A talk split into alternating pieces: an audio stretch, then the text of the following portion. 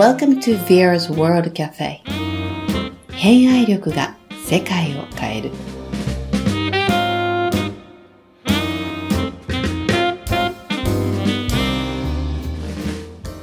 はい。では皆さん、えー今日はですね素敵なゲストにお越しいただいております、えー自転車のスクールの先生をしておられる高木勝さんです。こんにちは、高木こんにちはよろしくお願いします。よろしくお願いします。はい。ね、高木勝さんといえば、私の中では、もう自転車の人っていうぐらい、はいもう自転車イコール勝さんっていうぐらいな感じで、はい今日はですね、あの自転車に関する偏愛力をあの伺うことになるのかなと思ったんですけど、はいどうやら事前の打ち合わせをしてると、そうではなさそうなので、そうですね。あの、はい。皆さんにね、お聞きいただきながら、どんなところに偏愛があるのかっていうのをぜひね、あの、一緒に聞いていただきたいなと思いますけども、よろしくお願いしよろますしく。お願いします。はい。はい。で、まずでも、今ね、あの、そうは言っても自転車のスクールを、えーで教えてらっしゃるってことなんですけど、今どんなことされてるのかっていうのを教えてもらってもいいですか？うん、場所は長野県の安曇野市っていう、まあ、ところにあるんですけども、あの、うちの周りって結構あの、まあ、自然がいっぱいあって、森があって、で、僕はもともとマウンテンバイクの選手でうんうん。10年ぐらいプロの選手をやってたんだけど、あの、まあ、習いに来る人はロードバイク、今走ってるね、あのドロップハンドルの自転車だとか、うんうん。まあ、マウンテンバイク習いに来る人もいるんですけど、あのーそういうのの基本的な、もっと楽に早くあ遠くまで行けるような乗り方っていうのを教えてますね。なるほど。もっと遠くまで早くうん。走れるように。楽に、うん、楽楽ににっていうのが大きいかな。へうんーあとはね、上手にこう走るっていうのがやっぱりすごく難しいみたいで、自転車乗れると思うんですよね、みんな。はいうんうんで、どんな人も自転車は子供の頃から乗っていて、まあ乗れるとは思うんですけど、ちゃんと乗るっていうのはすごく難しいことだと思うので、そのちゃんとっていうのを、実はあの言葉にして皆さんに体感してもらって教えている感じですね。すいません。今のところでね、もう私、クエスチョンマークがいっぱい飛んだんですけど、あの、いや、あの、自転車に、ちゃはい。あの、例えば、レースとかやってるときは、はい。ちゃんと乗るってなんかこう、あると思うんですけど、はい。普段でもちゃんと乗るっていうなんか定義があるんですか？ありますね。例えばね、あの、道路走ってる、まあ、車とかから見たときに、自転車乗ってる人結構フラフラ走ってるなっていうのが、まあ、よく見かけるとは思うんですよね。ちゃんとっていうと、まあ、いろんな捉え方があると思うんですけど、まあ、交通ルールを守るとかそういうのではなく、僕が教えてるのは、あまあ、例えば、僕ね、実はあの、自転車のペダルの上に、ポって足乗せて、で、うん。そのままサドルに座って、うん。普通に乗ってる状態でずっと止まってられるんですよ。バランス取らないで。どこにも捕まらないで？止まらないで、そのまま止まってられる。え？バランスっていうのは、取るものじゃなくて取れるもんなんだよっていうのだとか、ちょっとね、こう、全問答みたいな話になるんですけども、まあそういうことをできるようになるように、みんなでね、やっぱり一生懸命練習したり、あとね、障害スポーツってすごく大切なんだけど、あの、年齢を重ねていくと、みんなね、こう、力は衰えていくし、うんそういうこともできなくなるんじゃないかってみんな思ってるんだけど、実はちゃんと練習していけば、どんどんどんどん筋力も上がっていくし、上手になるしっていうのを体感してもらってる感じかな。うんい。や今、私すっごく衝撃でしたよ。あはの、バランスって、バランスでしょ、取れ、取れる、うん取れるの。取れるもの。取らなんだ取るものではないんです。だから例えば、取るんじゃなくて取れるもの取るんじゃないんですよ。取れるものなんですよ。そそう。自然に取れるようになるんだよね。だから、あることをすると。ほ そうう。いう、その、まあ、体の動かし方ってコツがあるんだけど、そのコツっていうのは、例えば、アスリートなんかはできてしまう人がすごく多いから、まあ、こう、できない人に対して、うん。なんでそんなことできないのみたいな感じで言ったりする人もいるんだけど、そうではなくて、うん。なんで僕たちができて、うん。みんなができないのかっていうことをまず理解すること。うん。まあ、座学っていうのが実はうちのスクールにはあって、うち、あの、まあ、部屋の中に入って座学をするんですよ。はいはい座。学でそういう体の使い方をちょっと、うんまあ、覚えてもらったり、体感してもらったりして、うんあ、だからできなかったんだっていうのを体感してもらった後に表に走るうんとか、まあ、そういうことをやっていや、普通、自転車に乗る前に、はい、体の使い方なんて 習うことないですよね。そう。だから、うちのね、あの、僕は自転車のスクールっていうのを仕事にしてはいるんだけど、実は、あの、体の使い方っていうのを、うん。まあ、基本的には教えていて、だから、あの、自転車のスクールだけじゃなくて、ウォーキングだとか、うん。あの、そういうのも、歩き方だとか、そういうことも教えたりしてますね。めちゃくちゃ興味深い。えでもその、まあこう、スクールされて結構長いと思うんですけどはい、もともとその、最初からそういうことを教えてたんですか、その体の使い方。もともとは、あの、まあ、選手を、まあ、僕は引退するっていう言葉は好きではないので、うん。まあ、選手を、まあ、辞めたわけではなく、まあ、ちょっとチームの都合上、監督になってくれって言われて、で、監督をそのチームの監督やったのをきっかけにして自転車のレース出れなくなってしまったもんで、そこからレースは全然出てないんだけど、うんうん。あの、当時、あの、自転車のスクールを始めたきっかけっていうのは、実は僕の妻が、うん。あの、一番最初の、実は生徒さんで、ほで、うなんでプロの選手がこんなことをタダで教えてるのっていう 言われたのがきっかけで、言われたの。言われたんですよ。言われたんですよ。で、あの、当時ね、やっぱり契約金をもらって、まあ、そのチームの中に入って、その契約金の中で、まあ、もらってる中で、その、まあ、一般の人に自転車の乗り方を教えるっていうことが僕らは普通だと思ってたんだけど、でも、実際にね、あの、その時に自転車のスクールってなかったんですよ、日本に。一個も。逆に、こう、うんあの、乗れちゃいますもんね、乗れて皆さんね。しまうからある意味。うんで、そのね、あの、なかったんですよ。スクールってものが。で、これを仕事にしたら絶対に食べていくことができると思うっていうふうに言ってくれたのは実は僕の妻なんですよね。あ私、あの、奥様存じ上げてますけど、その話は初めて聞きました。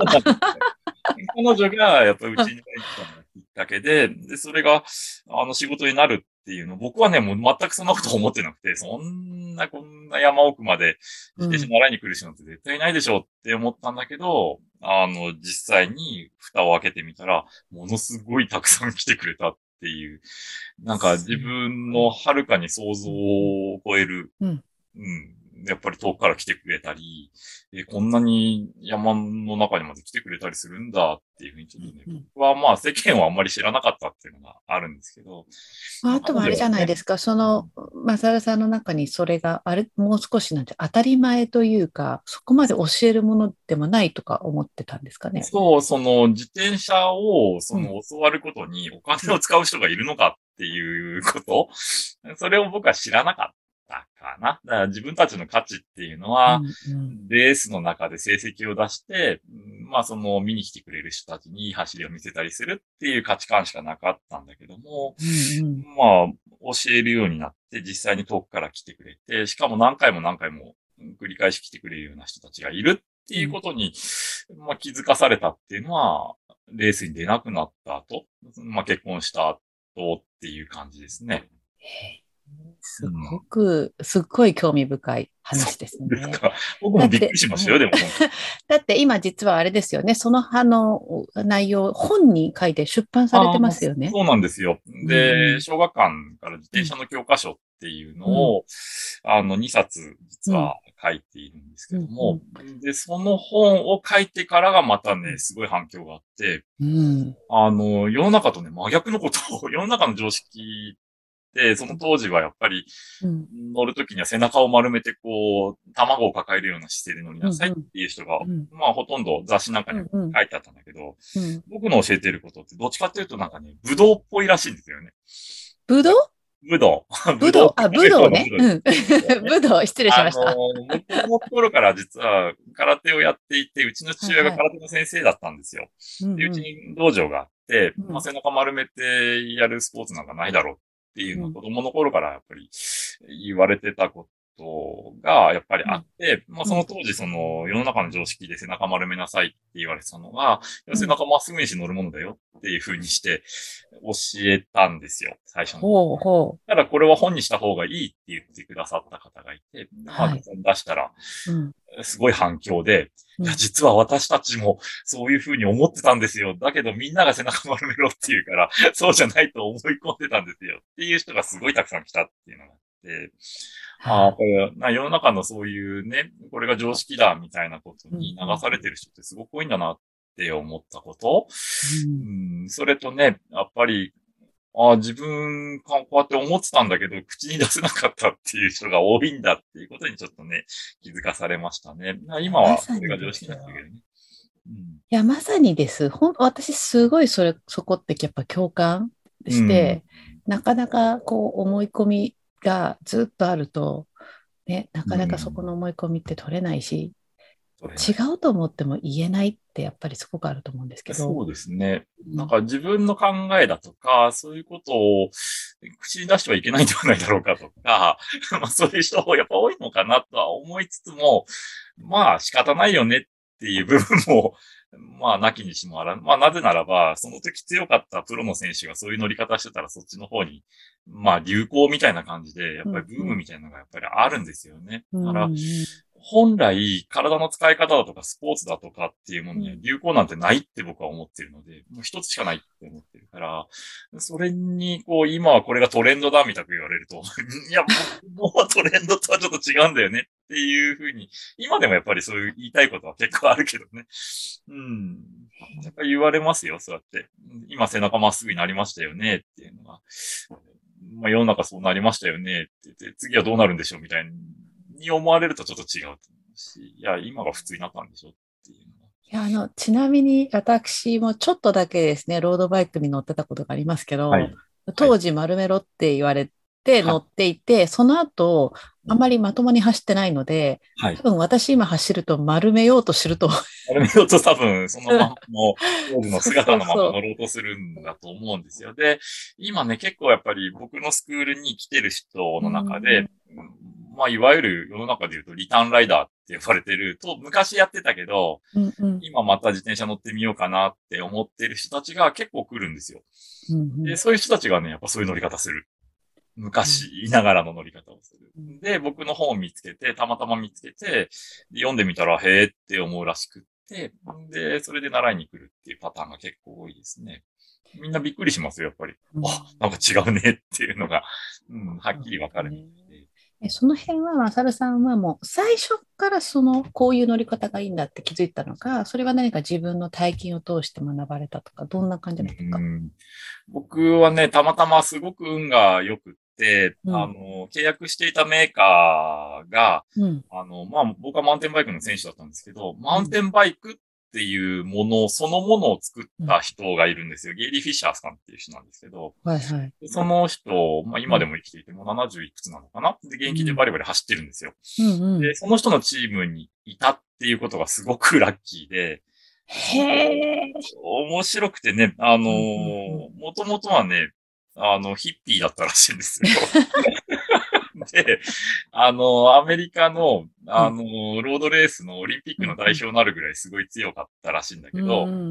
髪が長いから髪を切れって言われたのを、いや、俺は切らないって言ったらオリンピック出られなかったっていうのはちょっとね、なかなか面白い人で、すごい背も高くてね。てね、うんあの、すごくかっこいい人で、で、うん。自分の思いをね、やっぱりうん。自転車の形にするっていうのをね、本当に実際に形にしてしまって、会社3回ぐらい潰したんじゃないかな、あの人。多分。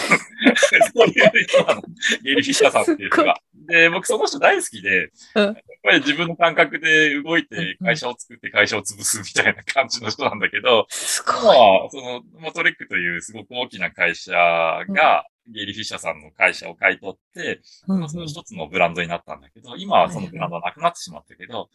あの、彼のチームにいて、で、うん。彼やっぱり新しく作った車輪の大きな自転車を僕、その選手の時に供給されて、はい。でそれどうやって乗ったらいいんだろうかっていうふうに、うんうんまあ思って研究したのがきっかけなんだよね。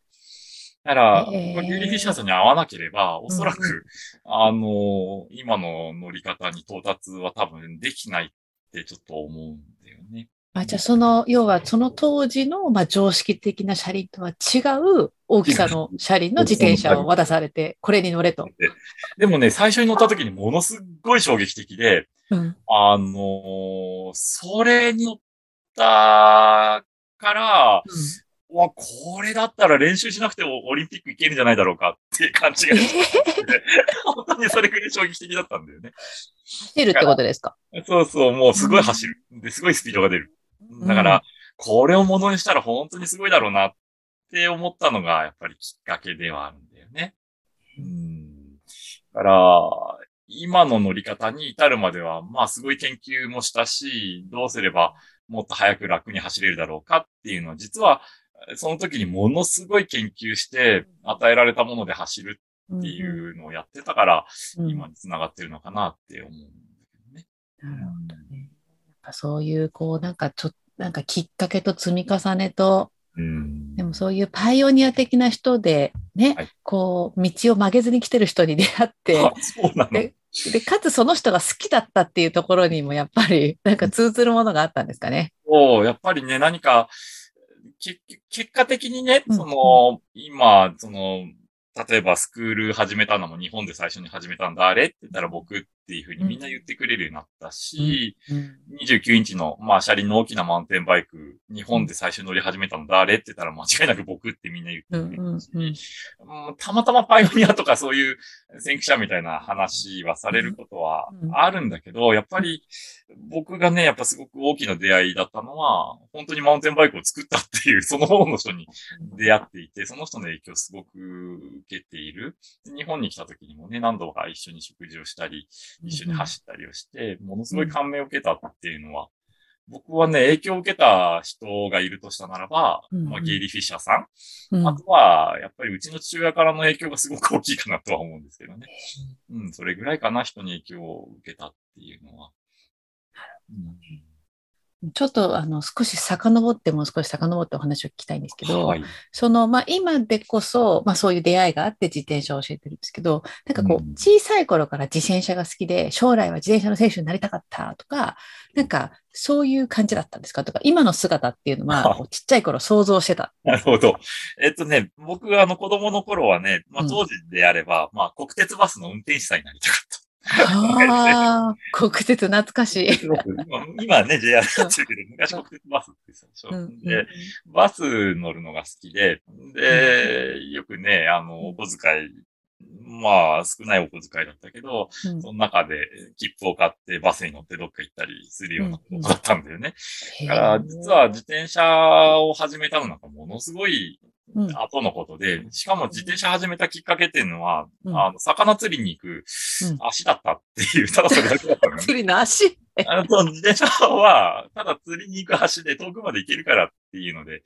始めたのがきっかけで、自転車の選手になりたいなんて一回も思ったことないんじゃないかな、多分。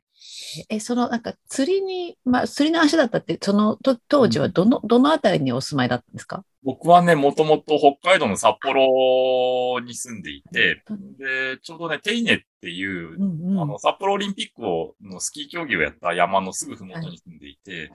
よくね、だから、うん、みんなで子供同士でスキーに山の上まで行って、うん道路をスキーを入って 滑って帰ってくるみたいな危ないことをしてるようなちょっと危ない子供だったのは、まあ記憶にはあるんだけどね。でもね、自然豊かな。まあ割と自然豊かだったのかもしれない。当時はやっぱり今うんほどね、街でもなかったし、うんいろんな緑もあったなとは思うんだけど、あんまり今それ多分やってしまうと大変な大問題になってしまうけど、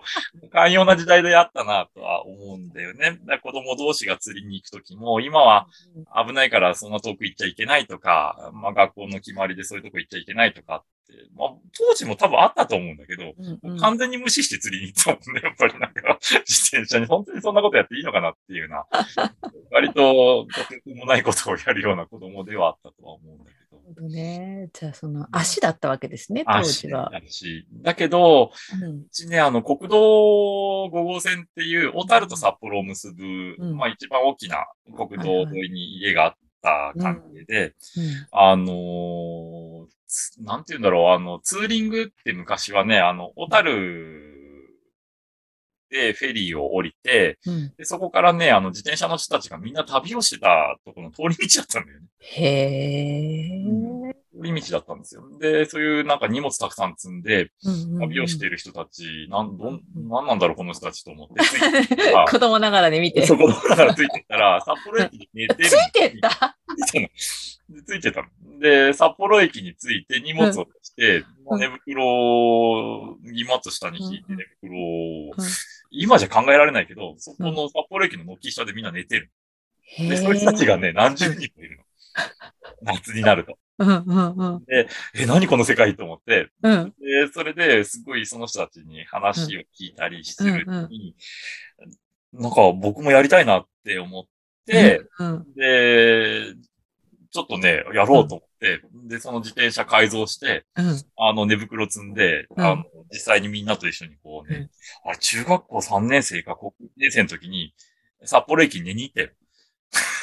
学生で改造してついてったの？そう、ついてちゃう。で、寝袋積んで、練習、来年走るからって練習で、寝袋を積んで、札幌駅の軒下でね、寝るんだよね。そういうことやってるよ。少年。そう、ちょっと変わった子だね、やっぱ今思うと、本当に。いや、あの、そのね、あの、よく一般的に考えるのは、そういう人たちがいっぱいいて、なんだろうと思ってたとかっていうのは、あの、あれなんですけど、ついてったところがまず、えってさ、さっからさらに参加したっていうのは、やっぱその辺、なんか、なんかパイオニア的な血というかね、何か、ね、なんか、なんでしょうね、好奇心。ああ、ね、興味のないことにはね、一切興味がないんだけど、興味のあることに対してはものすごいなんか興味があって、で、そういうのを聞いたりすることにはね、あんまり抵抗がなくて、大人と要するに話すわけじゃない、うんうん、だから、そういう、まあ大人も、なんだろう、この中学生って多分思ったかもしれないけども、まあちゃんといろんな旅の話をしてくれたりして、まあ、すごい楽しかった記憶があって、その札幌駅で寝たとか、北大の中で学食を食べたとか、なんかね、すごいなんか、あの時の記憶がやっぱり僕を自転車に引き込んでないかなって思ってね。今もすごい楽しそうに話されてるけど、うん、実際にその時の大人もきっと楽しかったんだろうね。まあ多分、なんかすごいね、いろいろ世話してくれて、その後手紙もらったりね。で、来年もし旅をするんだったら、あそこ行った方がいいよとかで、教えてくれたりして。どんどん引き込んでった。引き込まれちゃってね、抜けられなくなってしまった。悪い、悪い大人なのか、いい大人なのか。今、今思えばいい大人だと思うんだけどね。でも、その、まあ、中学生、高校生ぐらいの子にそういうふうに親切にしてくれた人たちがいて、うん。うん、で、旅する人ってやっぱりなんかすごい面白いね、うん、みんなやっぱり同じような、何のために旅してるのかわからないだけど、まあ、それぞれに何か考えがあって旅をする。うん、当時はやっぱり貧乏旅行だったから、本当に駅で寝たり、公園で寝たり、うん、だからそういう人たちすごく多かったんだけど、今はもうね、札幌なんか大丸ができちゃって、あんなとこでやったらすぐ捕まっちゃうから、そんなことは絶対できないんだけど、あいい時代に生まれて、いい時代に、ね、まあ、たまたま育ったんだなっていうのはちょっと感じることすごくあるけどね。うん。それですっかり自転車とお友達になって。そう。だから、レーサーになりたかったわけではない。ないんですね。僕のね、やっぱもともとは旅から入っているので、うんうん、だから今自転車は続けられてるのかなと思うし、まあ、プロの選手になったっていうかね、あまあその選手になってからもやっぱり移動が好きだった。とにかく 日本中どこでも車で行けるから、で、その移動の途中の経、まあ、途中がすごく楽しくて、旅してる感じだったもんね。うん、なそれが。移動っていうのは、そのレースを出る、出るために、あちこち行ったとか、練習とか、そう。そう。練習はね、この辺でしてたんだけど、うん、あの、春はね、やっぱ暖かいとこから始まるから、九州、熊本から始まったのかな、当時は。で、熊本まで来るまで行くと。で、熊本からどんどんどんどん北上していって、最終的に7月ぐらいには北海道でレースやったり、あとは東北でやったりしてたんだけど、そういう旅がすごい好きだったのかな？その移動が本当に楽しくて。でもね、僕だけじゃなくて、やっぱ仲間にもその移動が楽しかったよねっていう人、今でもやっぱりいますね。へ似たような感じの人が多分集まってレースやってたんだなって思うけど。やっぱりね、あの今は競技になってしまってるんだよね、本当にリアルに。オリンピックの競技になってから、本当になんかもう目を三角にしてやってるような選手がすごく増えてしまって、昔みたいな、まあ確かに競技だったし、やっぱ厳しい部分もあったんだけど、今のね、なんかその、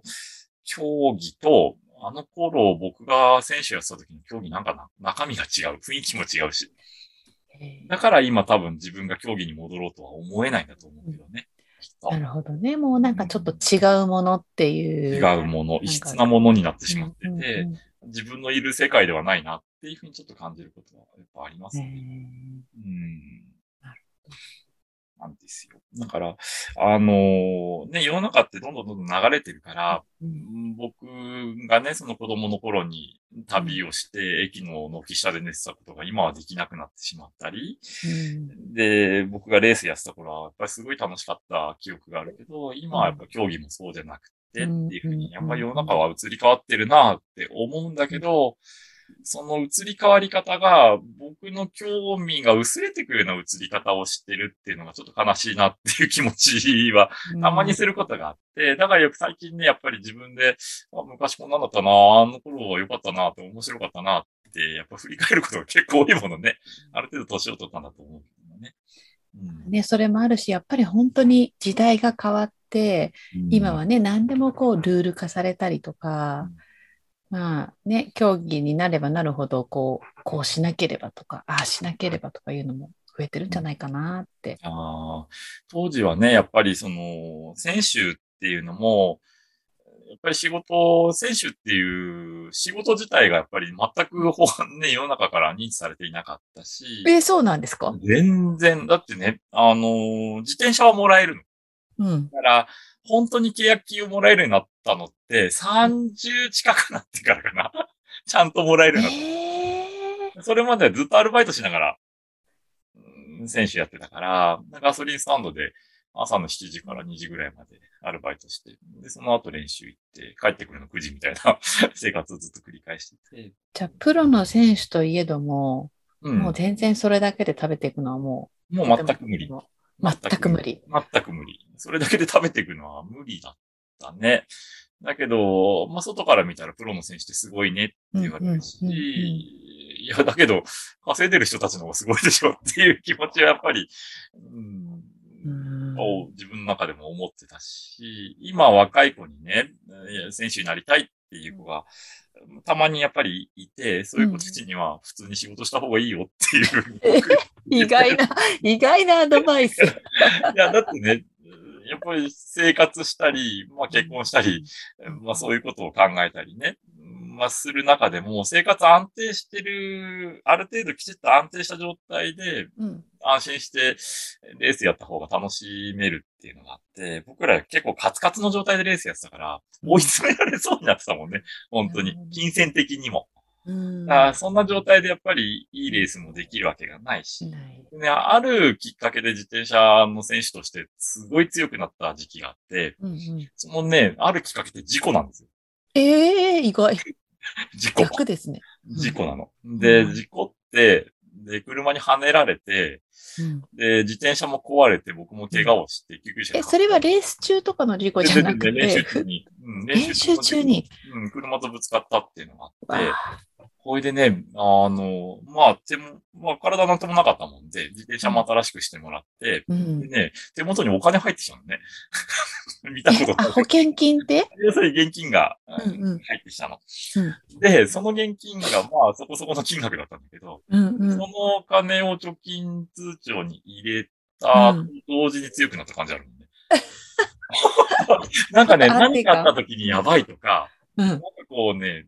そういう安心する何かがなければ、やっぱ強くなれないんだなって。やっぱお金カツカツでハングリーだみたいな感じでよく言う人いるけど、うんそれではやっぱり僕は強くなれなくて、あるどっかにこう安心する何かが置いてあって、その上で安心して練習してる環境の方が僕は強くなれたんだっていうのに気づかされて、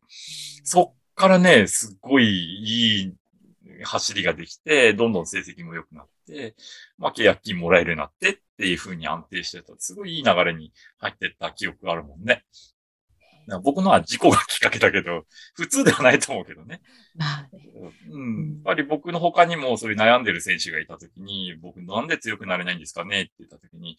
お金ないからじゃないっていうふうにやっぱ言ったことあるもんね。うんで、彼もやっぱ100万貯めたのかな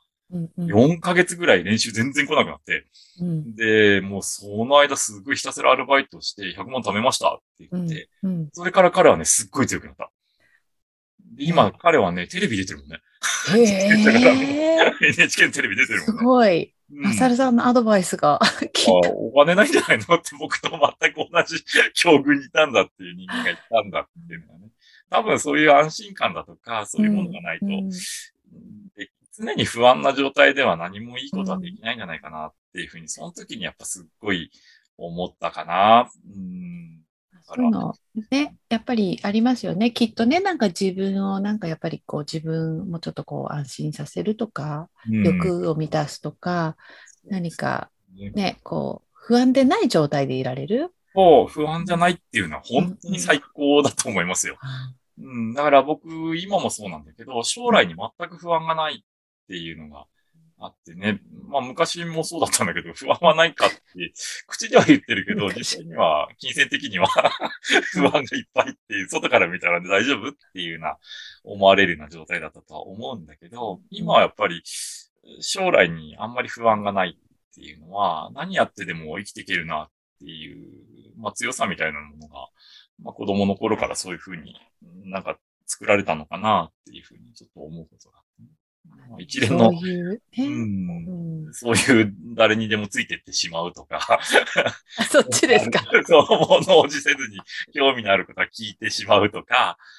まあそういうのをやってうまく割と、まあ、流れてきたので、まあこれからも多分そうなんじゃないかなっていうふうに、まあ思うところがあるのかな。それであんまり不安がないんだと思うけど。うん。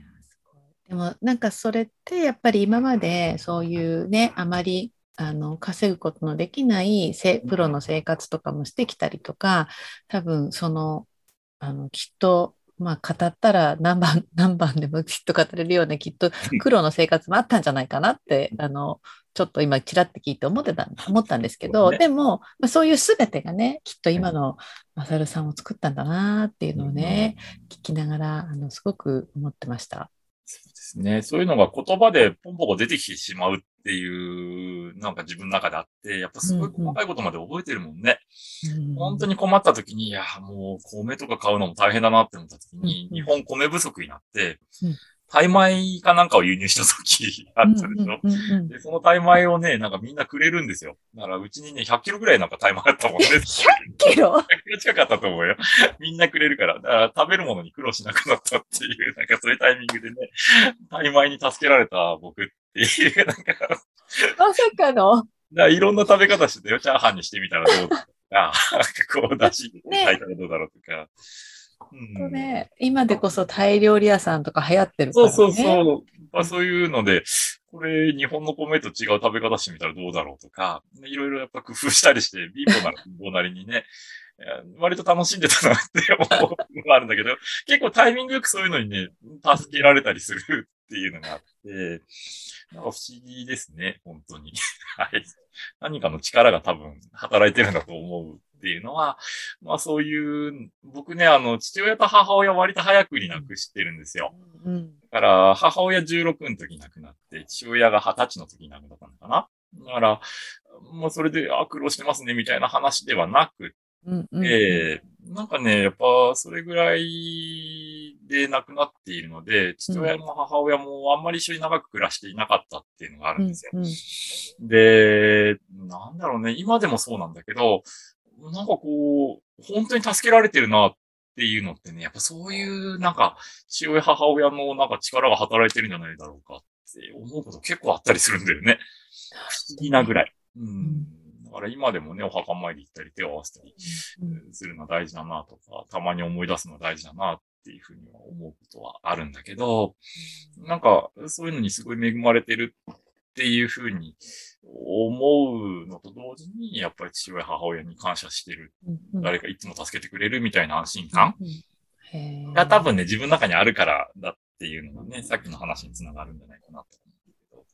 ぱりそういうね、心にある強いものがね、あるってすごいですね。う。割とそういう、まあまあ、うんまあ決められたように生きてきたので、ちょっとわからないけども、まあたまたま僕はそういうふうに生きてきたから、同じ境遇の人は多分そんなにはいないとは思うんですけど、うんまあそういう何か心の拠り所みたいなのはあった方が、僕としてはやっぱりすごい安心して何かができるかなとは思うんですよね。うん、そうですね。はい。いろいろお話を伺いましたが、まだ伺いたいことがありますので、一旦ここまでを前編として終了させていただきます。マサルさん、どうもありがとうございました。リスナーの皆様、Have a good day!